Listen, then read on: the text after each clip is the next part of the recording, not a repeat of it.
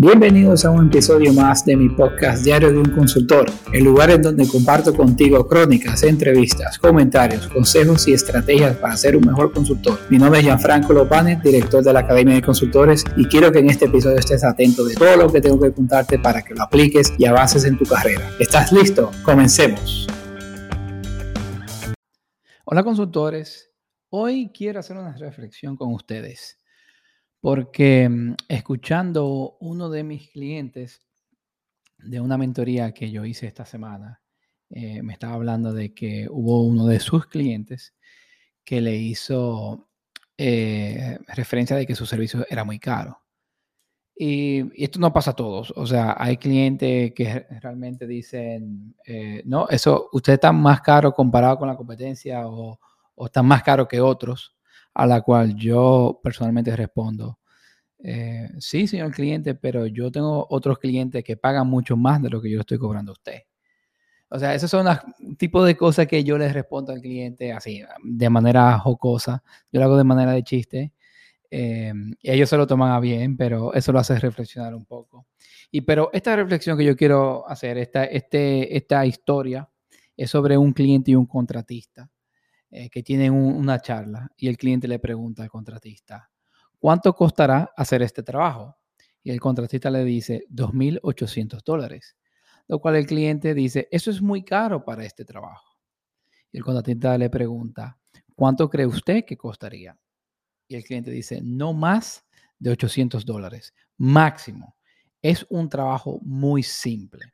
Y el contratista le dice, no puedo priorizar mi tiempo por tan poco el cual le, responde, las personas en su línea de trabajo son codiciosas. Y el contratista le, responde, lamento que se sienta así. ¿Por qué no hacerlo usted mismo? Y el cliente dice, pero, pero no sé cómo hacer nada de esto. Y el contratista le dice, ok, por 900 dólares le enseñaré exactamente cómo hacer el trabajo. Entonces puede gastar 800 dólares para él para hacer el trabajo y todavía se está ahorrando 1100 dólares. Además, obtendrá el conocimiento y experiencia para la próxima vez que desee hacer un trabajo usted mismo. Dice el cliente, trato, hagámoslo.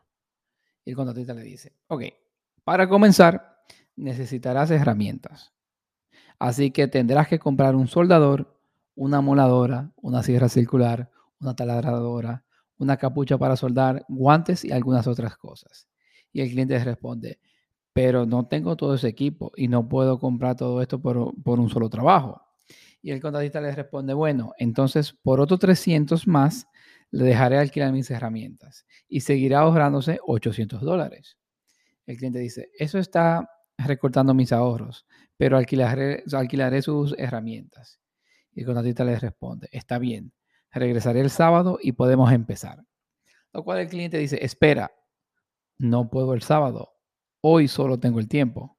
Dice el contratista, lo siento, solo doy clase los sábados porque tengo que priorizar mi tiempo y mis herramientas tienen que estar en otros trabajos con otros clientes durante toda la semana. Y el cliente dice, está bien, sacrificaré los planes de mi familia el sábado.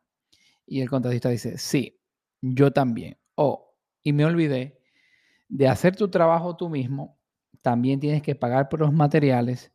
Todo tiene una gran demanda en este momento, así que tu mejor opción es conseguir un camión, cargarlo a las 6 de la mañana antes de que lleguen los demás. Y el cliente dice, a las 6 de la mañana, un sábado. Eso es demasiado temprano para mí. Y además, no tengo una camioneta. Y el contratista le dice, supongo que tendrás que alquilar una. Tienes un par de hombres fuertes que te ayuden a cargar y descargar todo. Y el cliente dice, mm, ya sabes, he estado pensando, probablemente sea mejor si usted hace el trabajo. Prefiero pagarle a alguien para que lo haga correctamente que pasar por todas estas molestias. Y el contratista le dice, movimiento inteligente. Firme esto y salga del camino para que usted pueda trabajar. Entonces, la realidad es esta.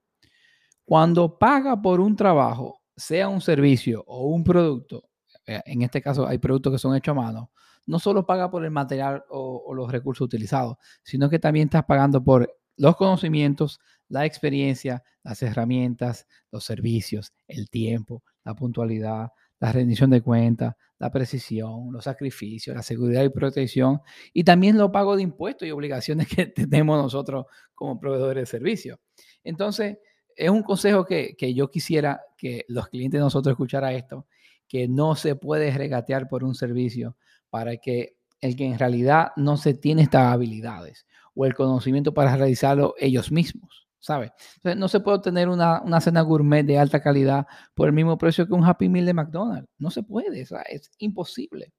Y los clientes no se pueden enfadar cuando las personas expertas como nosotros realmente sabemos lo que valemos. Entonces, yo quiero que todos ustedes eh, sean inteligentes y le cobren por, el, por lo que valen ustedes, por lo que vale la experiencia de ustedes.